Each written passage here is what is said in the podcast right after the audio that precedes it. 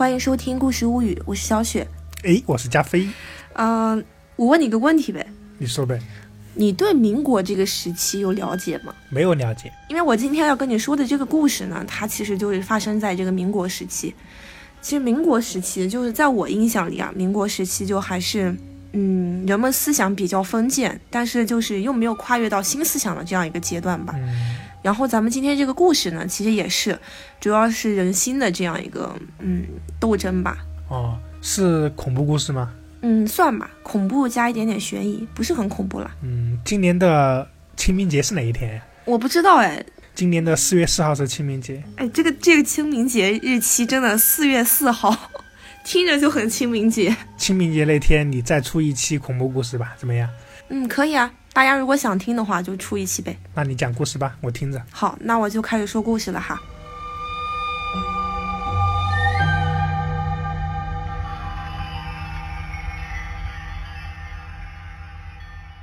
今天的故事叫《井底的小脚美人》。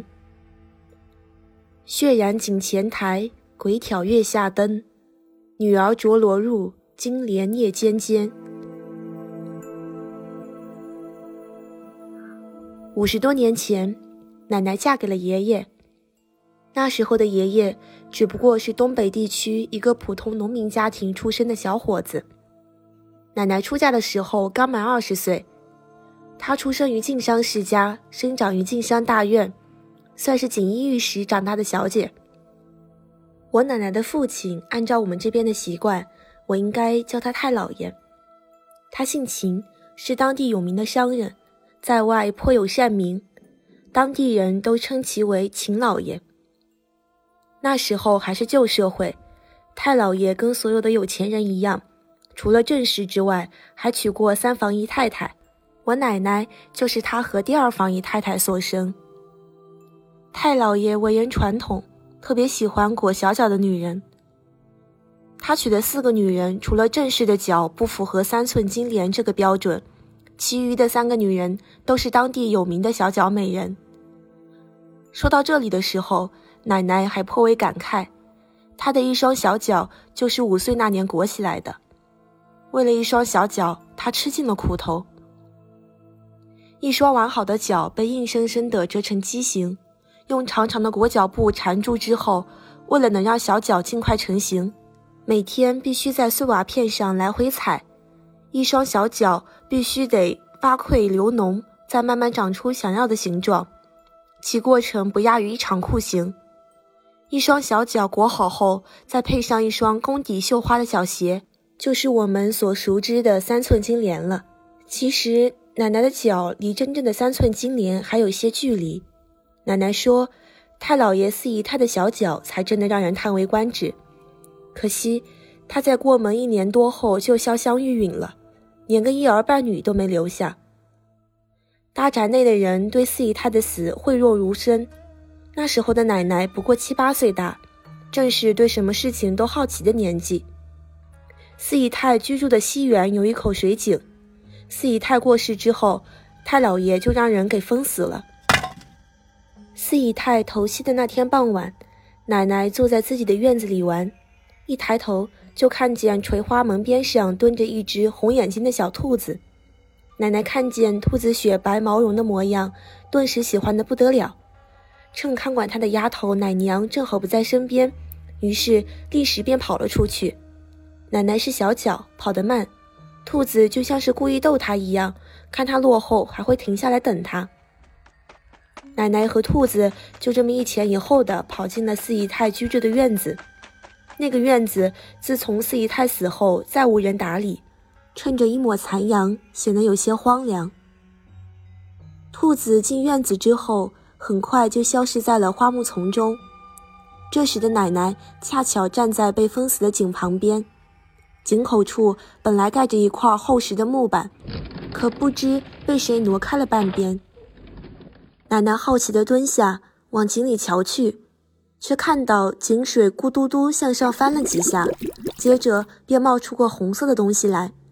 奶奶瞧了又瞧，终于看清楚，那竟是一只红色的绣鞋，小小的一只，像是一弯月牙，静静地浮在水面上。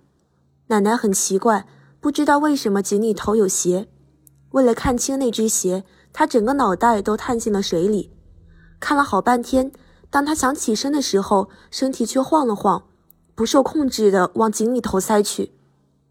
那口井本来被封死了半边，如果是大人的话，根本不会有危险。偏偏奶奶当时才八岁，个头瘦小，眼看就要栽进去的时候，她感觉到有人死死地拽住了她的身体。之后就被一股大力扯到了地面上。奶奶一转头，看见娘正脸色苍白地看着她，他软软地喊了一声“娘”，当场就晕了过去。当天夜里，奶奶就病了，高烧不退，而且还说一些胡话，治了好些天才慢慢好了起来。奶奶生病期间，秦家大宅内又发生了一件奇怪的事。自从奶奶那天差点掉入井里之后，那口井再度被封死。可是过了三两天，就有人发现一个丫鬟吊死在井旁的一棵枯死的石榴树上。水井上封的石板倒是还在原地，可是井旁的青苔上却出现了一个十分小巧的血色脚印，就像是谁无意间踩上去的，只有孤零零的一个。井边的青苔倒是十分完整，并没有被人踩踏过的痕迹。最让人奇怪的是，那个吊死的丫鬟虽然也裹着小脚，但是却比天足小不了太多，足有四寸多长。可是井边的小脚正正好好三寸，一分不多，一分不少。单单是看着那个脚印，就能联想到踩上去的那只脚有多么纤秀小巧。秦家只有死去的四姨太的小脚正好三寸，一分不多，一分不少。秦家是大户人家，世代经商，也曾出过几个有出息的子弟，最高官至四品。后来因为世道动荡，才慢慢没落下来。可毕竟是经历过大风大浪的人家，家里死个丫头不算什么大事，何况乱世之中人命最不值钱。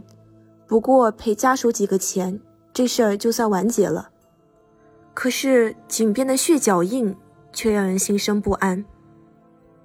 西园是四姨太生前的住所，加上丫鬟是在四姨太头七的第二天吊死的，再联想到井边的三寸血脚印，秦家大宅之中渐渐生出了一些流言，说是四姨太的鬼魂在寻找替身，所以才吊死了丫鬟。而奶奶差点掉进井里的那件事，奶奶的娘。也就是二姨太并没有对外人说，只说奶奶是无意间感染了风寒。太老爷对流言很是反感，惩罚了几个多嘴的下人之后，流言渐渐淡去。井边的血脚印早已洗去，可是过了两天，有人发现井边竟又出现了血脚印，这次是两个。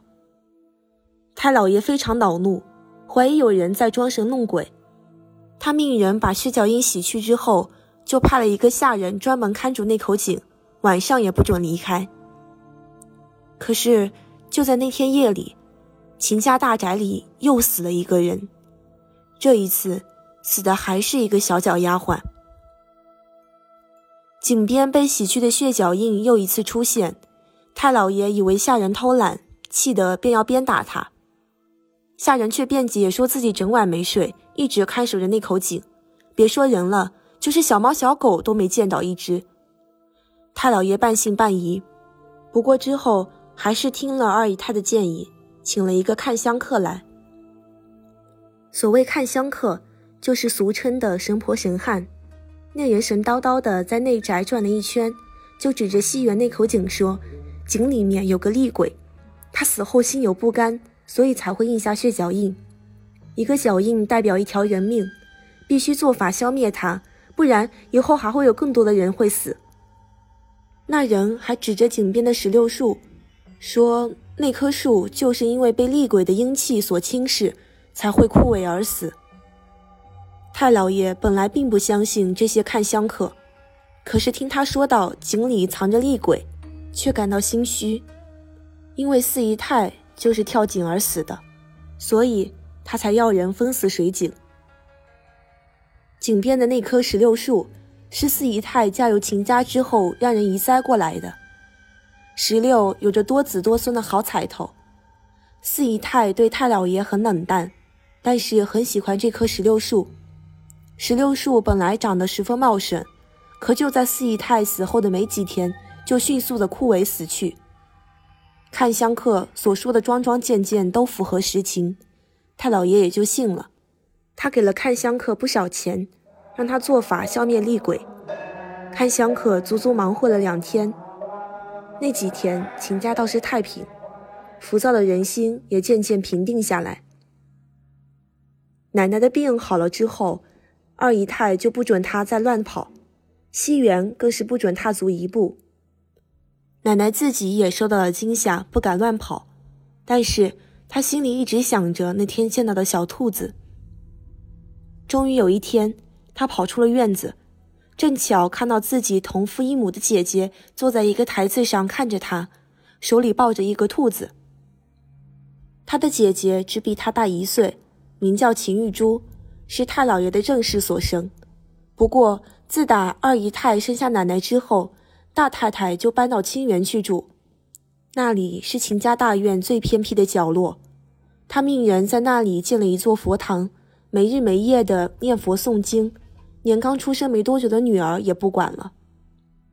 大太太在清源待了整整八年，从来没有出来过，也不许别人进去打扰，只靠个老妈子与外界联系。所以秦玉珠其实是几个姨太太带大的，带她时间最长的就是二姨太，可是秦玉珠却始终对她名义上的二娘还有奶奶，抱着一种莫名的敌意。秦玉珠看到奶奶渴望地看着她怀里的小兔子，得意地笑了。她跳下台子，虽然她也裹着小脚，不过她的一举一动比奶奶灵活得多。那时，奶奶怯怯地凑上去说了一句：“姐姐，能让我摸一摸小兔子吗？”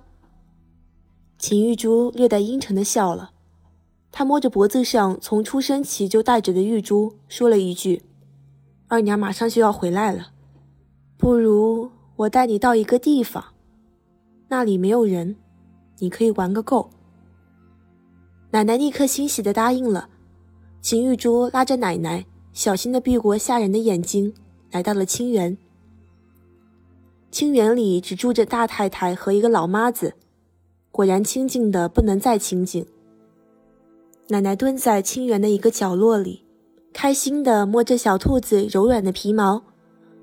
过了一会儿，一抬头，却发现秦玉珠不见了，而清园的大门不知道什么时候关上了。奶奶看不到秦玉珠，顿时有点慌，刚要跑过去推门，却听到屋里传出脚步声。从小，她娘亲就一直叮嘱她，秦家哪里都去得，只有清园千万不能乱闯。奶奶想起了娘亲的话，心里别提有多害怕。她想也不想，就躲到了一排茂密的花木后面。兔子早已经跑得没了影。奶奶因为怕人发现，只好捂住嘴，一动都不敢动。透过茂密的花木丛，奶奶看到一个女人从屋子里走出来。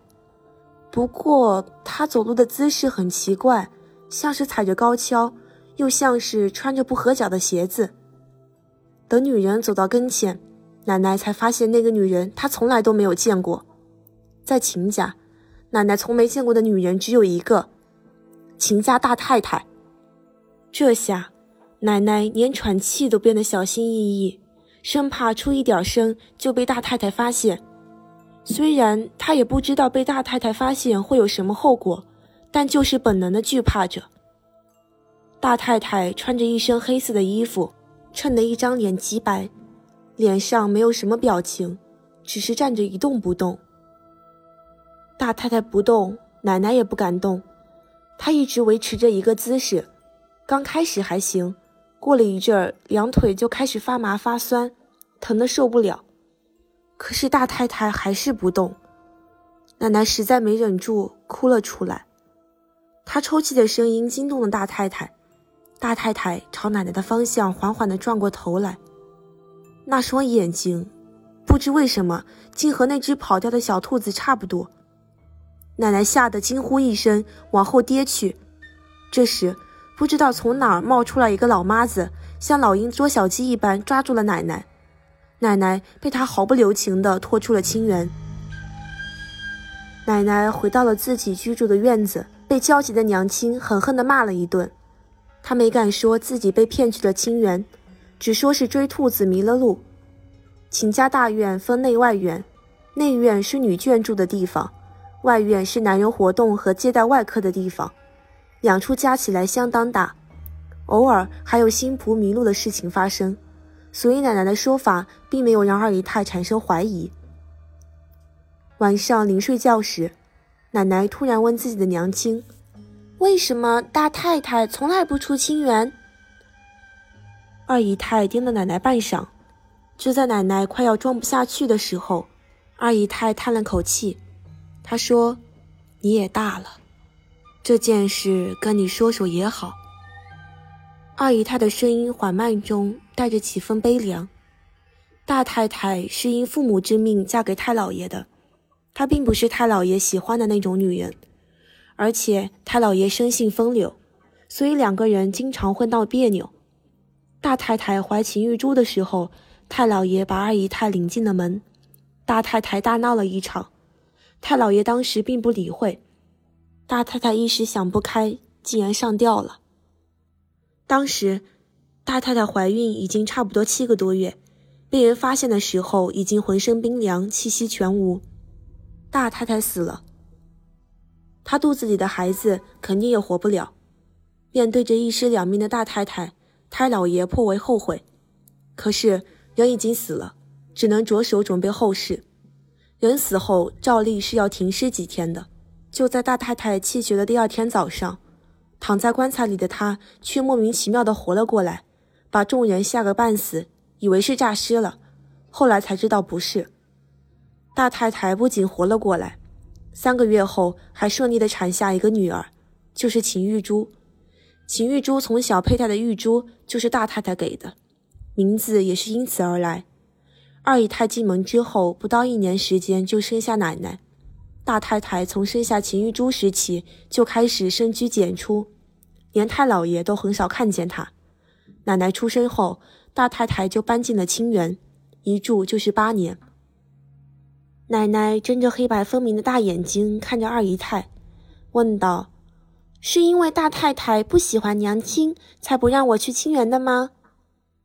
二姨太缓缓地摇头说道：“不是。”正是不喜欢姨太太是正常的事，我不让你接近她，是因为她曾经死而复活，明明已经断气一天一夜的人却能活过来，而且肚子里的孩子一点事都没有，这绝不正常。我想，可能她已经不是大太太了，而是什么妖魔鬼怪变的。奶奶那时虽然小，可是已经有了自己的判断力，她相信二姨太的话，而且。她想起了大太太的眼睛，那双眼睛闪着如同兔眼一样的红光，绝不可能是正常人。奶奶惴惴不安地睡下了。她不知道的是，当天夜里，井边的青苔上又出现了三个血脚印。之前，看香客口口声声地说秦家大院的厉鬼已被除去，可是诡异的事情还在不断的发生着。其实。在血脚印还没被人发现的时候，秦家就已经闹翻了天。有人发现秦家的三姨太死在荷花池边，当时的她身体趴在池边，脑袋却浸在水中，半张脸被水浸泡得肿胀不堪，而另半张脸竟然被养在池里的鱼咬得只剩下了白森森的骨头。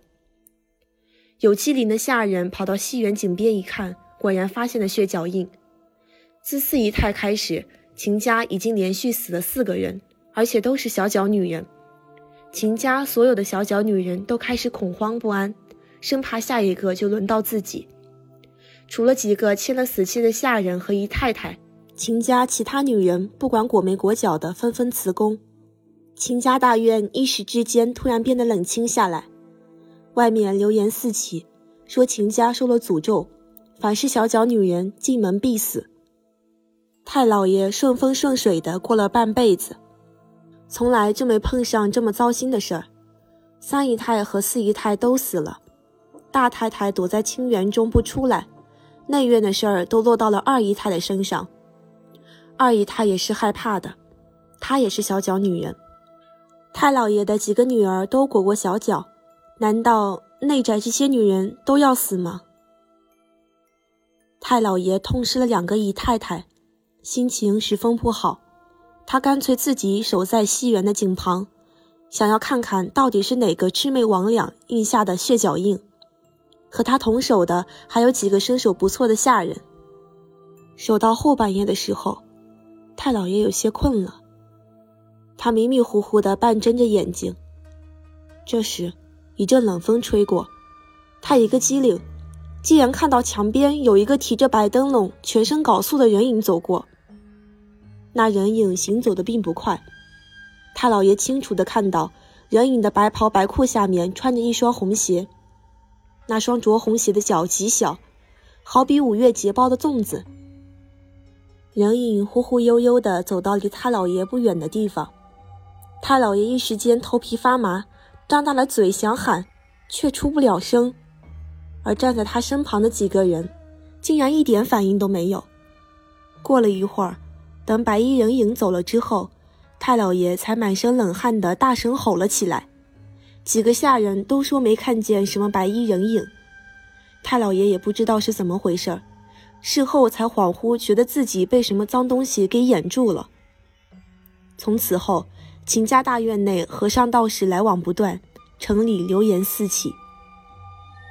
自从三姨太死后，奶奶的行动已经受到了全面的限制。她的活动范围只限于一个院子，一步都不能离开。他感到十分苦恼。奶奶下面还有两个同父异母的妹妹，也都和他一样。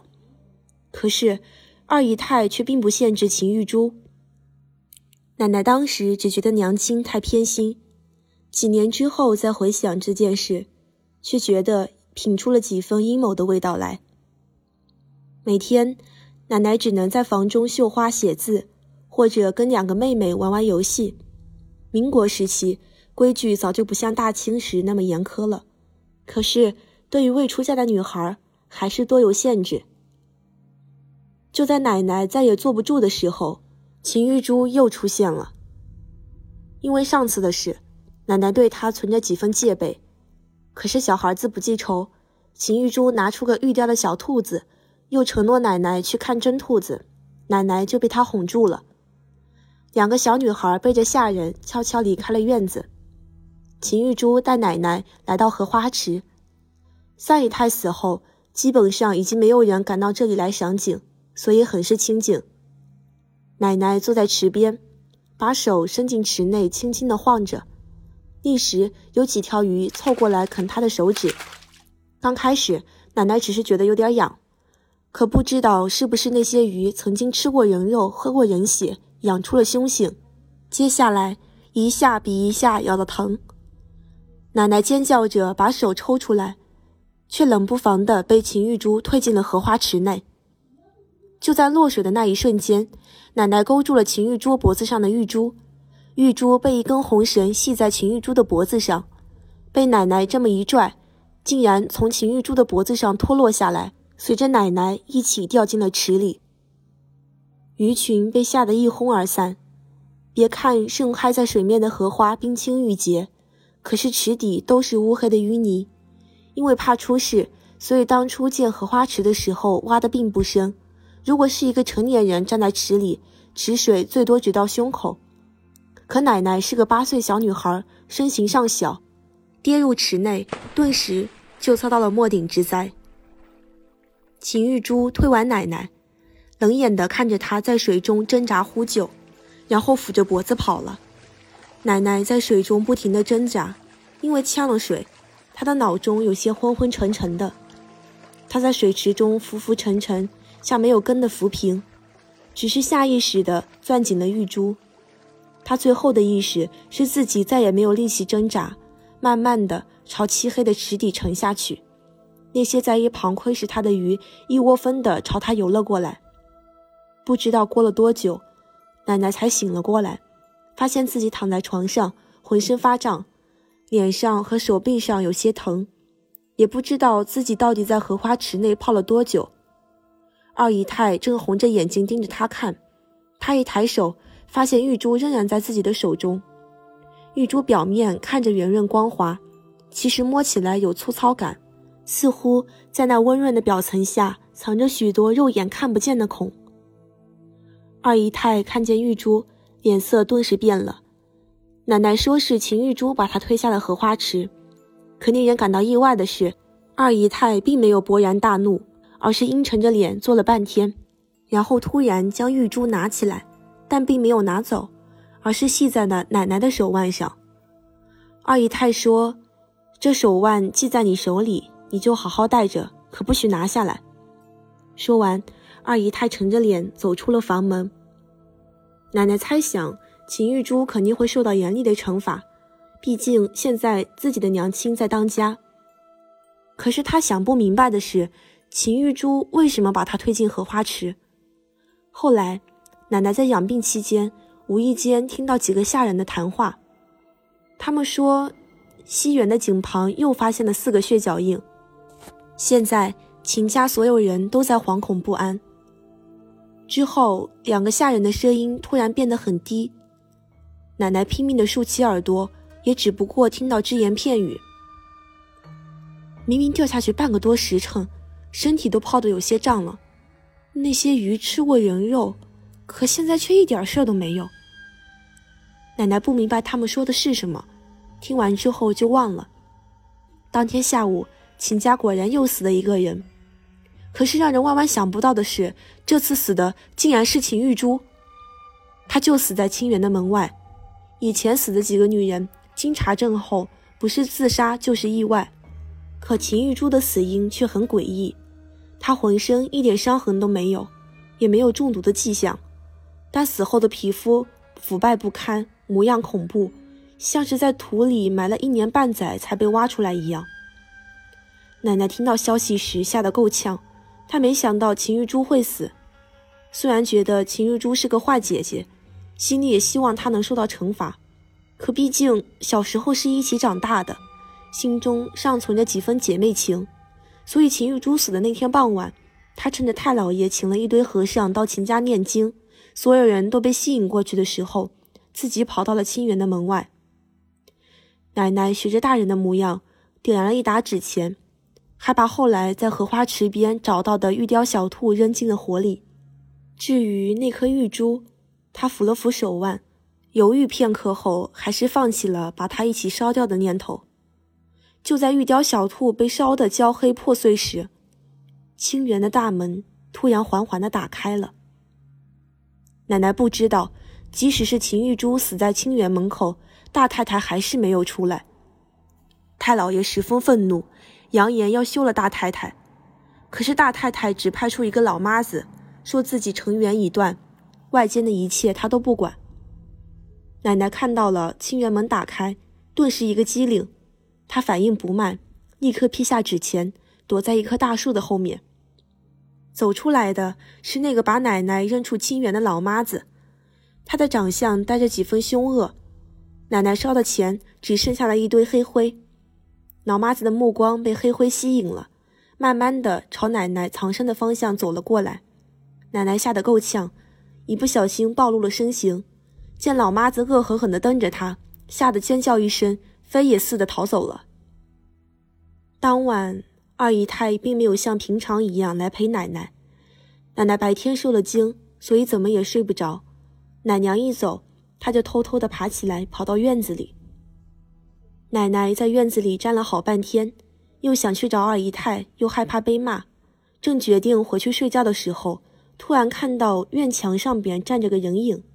那人穿着暗色的衣服，站的地方又隐蔽，所以很难察觉。奶奶当时问了一句：“是奶娘吗？”那人不答。奶奶又问：“是娘亲吗？”那人仍然不答。奶奶突然开始心慌了。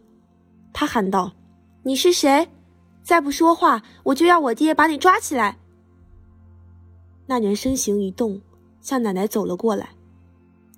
他行走的姿势有些奇怪，像是穿了不合脚的鞋子，又像是在踩高跷。那人转眼到了奶奶跟前，奶奶吓得张大了嘴，这个人竟然是他上次见过的大太太。奶奶对于大太太有一种天生的恐惧感，可是她还没有来得及反应，大太太就一把抓住了她的肩膀。奶奶感觉到大太太的手仿佛鸡爪一般冷得刺骨，抓得他肩膀生疼。大太太用一只手将奶奶拎了起来，桎梏在腰部。转身就出了垂花门，大太太并没有堵住奶奶的嘴，奶奶开始呼救，可她被大太太害住了，声音和猫叫差不多。不知道为什么，守在她门口的下人不见了踪影，而其他下人入夜后都躲进了自己的房间，根本没有人听到她的呼救。大太太走得很快，不多时就把她带到了清源。那个面相凶恶的老妈子看到她之后。什么都没有说，转身就出了清源的大门。奶奶吓得浑身发抖，她想，大太太有那样的眼睛，肯定是妖怪变的。况且她娘和她说过，大太太可能已经不是人了，所以她是真的害怕，怕大太太把她吃了。佛堂里点着一盏油灯，大太太把奶奶摔到蒲团上，就站在原地不动了。奶奶浑身疼得厉害。但她不敢叫，也不敢跑，只是趴在蒲团上默默地抽泣着。过了一会儿，奶奶听到有人往佛堂这边来了，她原以为是那个面恶的老妈子，却听见了二姨太的声音。大太太一把脸面的油灯，黑暗中，大太太蹲下身去，掐住了奶奶的喉咙，奶奶发不出一点声音，眼泪流得更凶了。二姨太声音响起，她说。大姐，好久不见，有请来给您请安了。大太太冷笑了一声，她的声音听起来很奇怪，沙哑中透着丝丝寒气。奶奶又怕又急，浑身抖个不停。大太太说：“珠儿为什么会死？你害得我人不人，鬼不鬼，连我女儿也不放过吗？”二姨太呻吟：“大姐，玉珠的死真的不关我的事。我要是想害她，还用等到现在吗？”大太太冷笑道：“那老三和老四的死呢？总该要关你的事了吧？”黑暗中，二姨太的笑声显得温柔的出奇。他说：“您把自己关在这清源整整八年，不问世事。”可对老爷的事儿还是这么关心。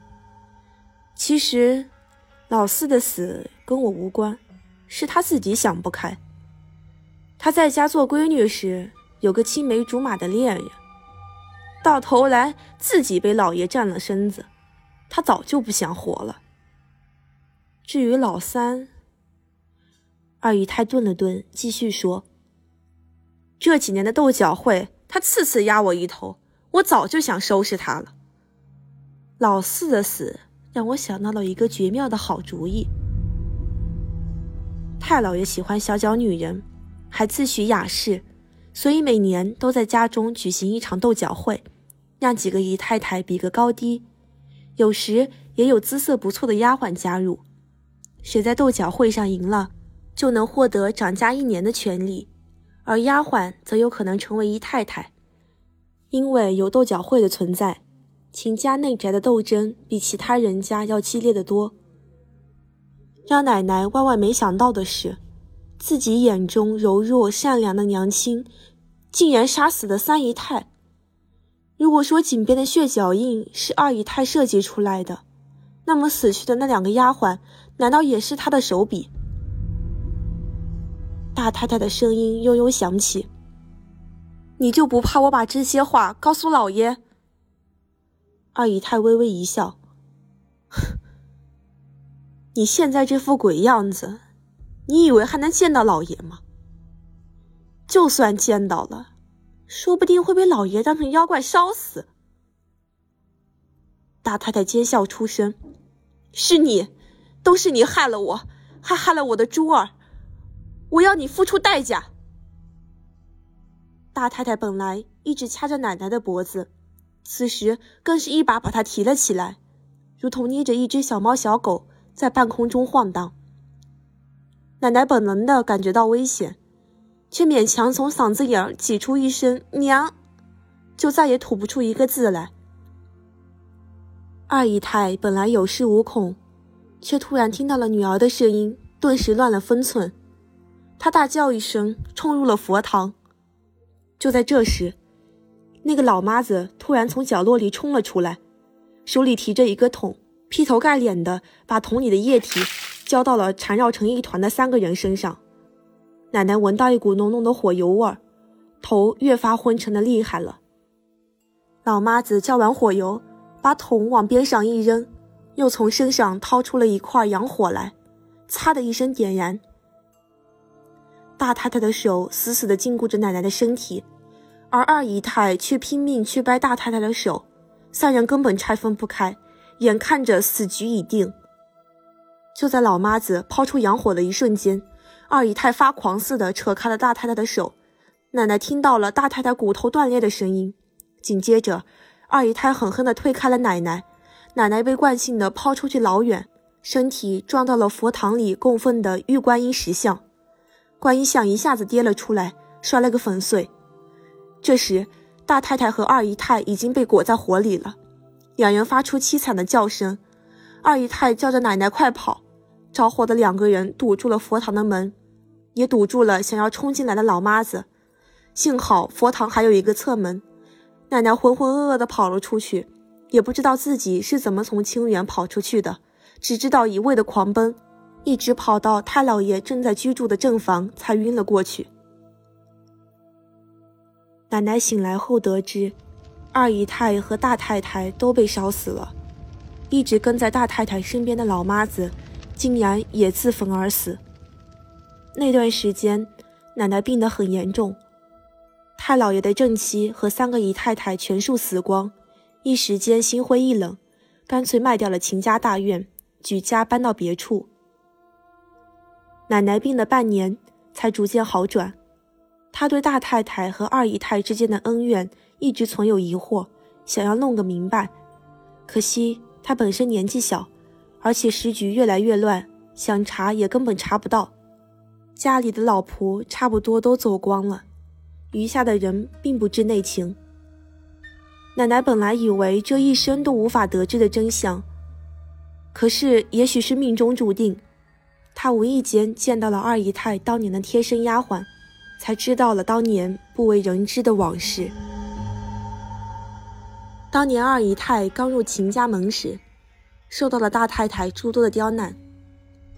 二姨太年轻气盛，在下人的怂恿下，派人到一栋著名的鬼宅里弄到了一个风水瓶。风水瓶流传于山西某些地方的习俗，一些建在城镇边缘或者外围的人家，为了避免家门直对空野。会把院门转个方向，冲着城镇里边开。若是不能的话，就在大门的顶上放一个瓶子，称作风水瓶，瓶口朝向门外。据说这样的话可以把外面的孤魂野鬼沉进瓶子里，以保证家里的平安。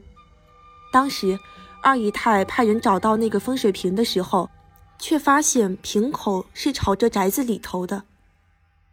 在仇人门口埋风水瓶。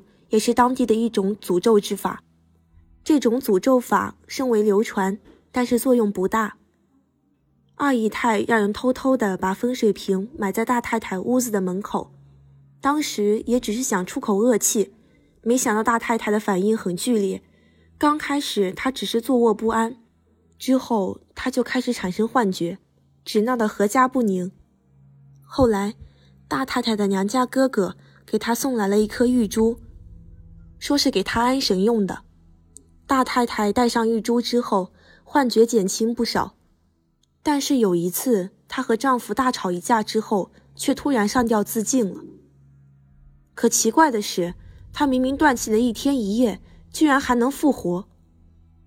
从那之后，二姨太看见大太太就感觉到毛骨悚然。她让人掘出风水瓶毁掉，但是仍然没改变什么。大太太生下孩子时，据接生的稳婆说，那孩子的状况很不好，脸色青白的不像活人。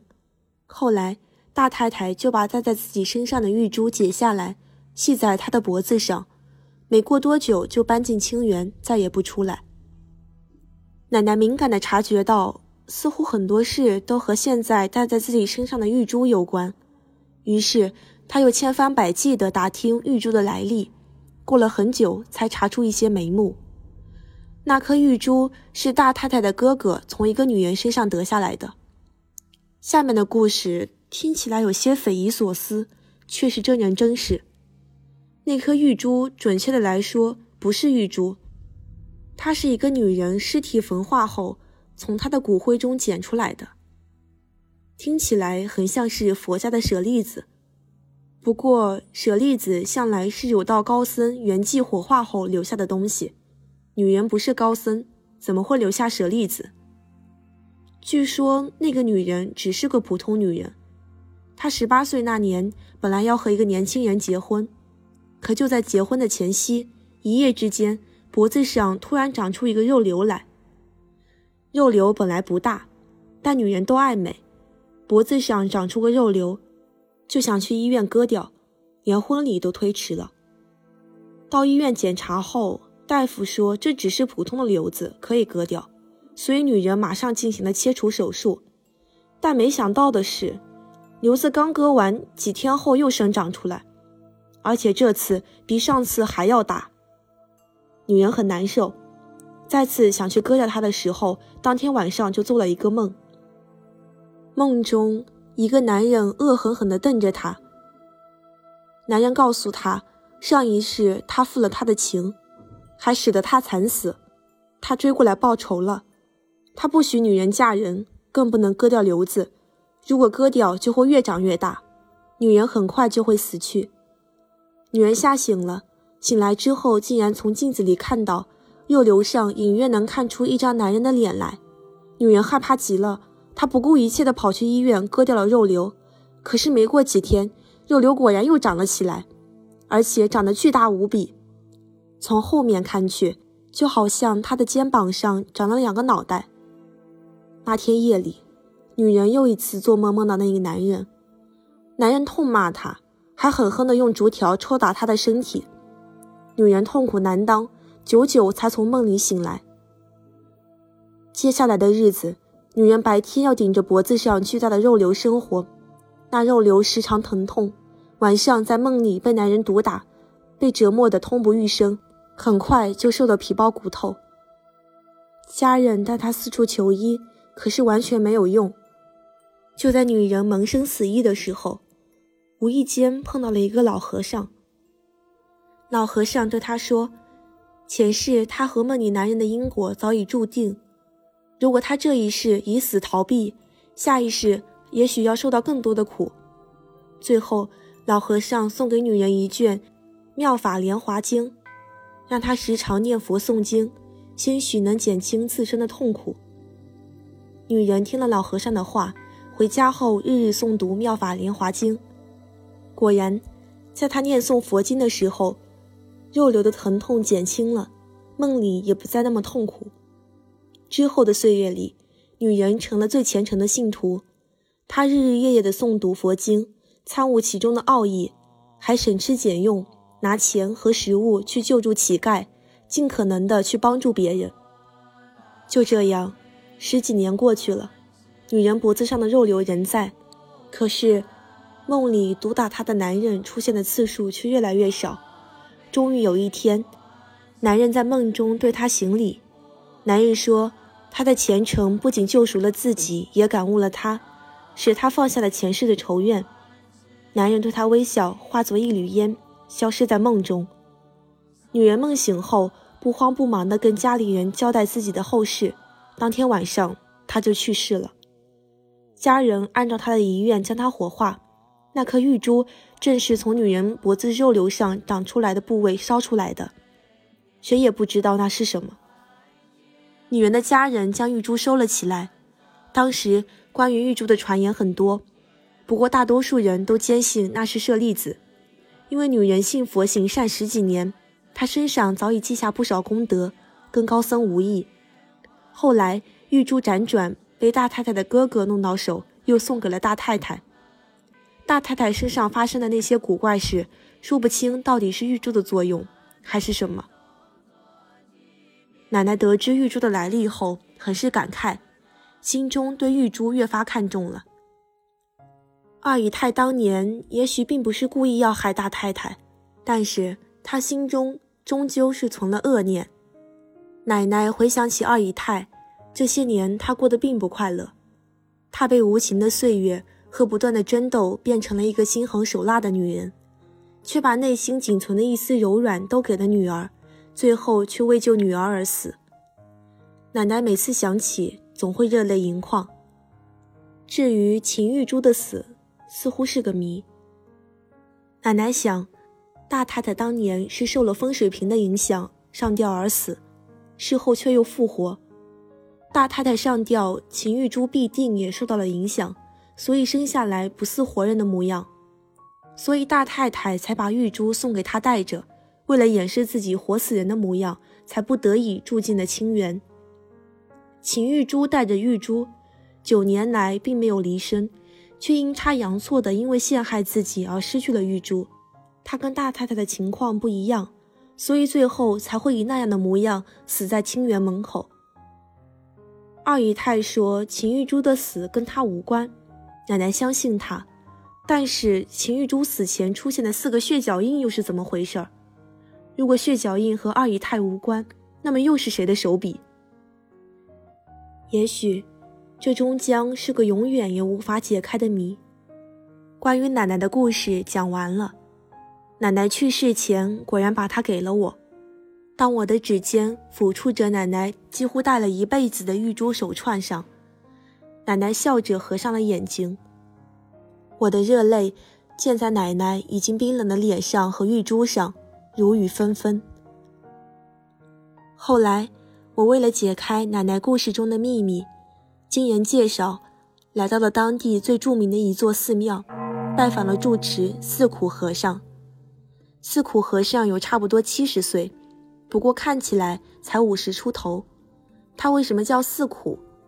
他曾经跟人这么说过：“佛说人间有四苦，生老病求不得。”怨憎会、爱别离，他全部都体会过，所以取名四苦，为的是铭记在心，通悟大道。我坐在四苦和尚面前，向他倾诉我的经历和心中的疑惑。他盘膝而坐，眼睛微合，我以为他没听，就住嘴不说了。没想到他突然睁眼，伸出两指在我额心上一点，我立即感觉到一阵头晕目眩。脑中似有什么东西一晃而过，但是又抓不住的感觉。四苦和尚对着我微微一笑，说道：“世间种种，种如是因，收如是果。既然你怀疑你的奶奶早已不是活人，那么你的存在又该怎么解释呢？”这话我听得似懂非懂，刚想要问，四苦和尚突然向我戴在手腕上的玉珠指了指。我只好解下来递给他。四苦和尚看了半天，对着我摇摇头：“这不是舍利子，佛家的舍利子是有德高僧尸骨所化，代表的是功德。但是这珠子当中没有。”我惊讶地从四苦和尚手中拿回玉珠，来时我已在心中认定他就是舍利子，可是现在四苦和尚却否定了。这更加加深了我的疑惑。那么，他到底是什么？故事的正文呢，到这里就结束了。其实这个故事呢，它让我想到一个关于张艺谋的一个电影《大红灯笼高高挂》，它其实说的就是民国里的几个姨太太，然后发生了一些内在的争执，跟这个故事比较像了，但是没有那么悬疑。但里边也有几个姨太太相继死去，这样，嗯。咱们今天说的这个故事呢，在“故事物语”的这个公众号里面有图文版，也有音频版。大家如果感兴趣的话呢，可以关注一下咱们的这个微信公众号。大家关注了公众号之后，回复“小脚美人”就可以得到这篇故事的推送啦。也可以在读故事的列表中找到《井底的小脚美人》这篇文章。那今天的故事就是这样，拜拜，拜拜。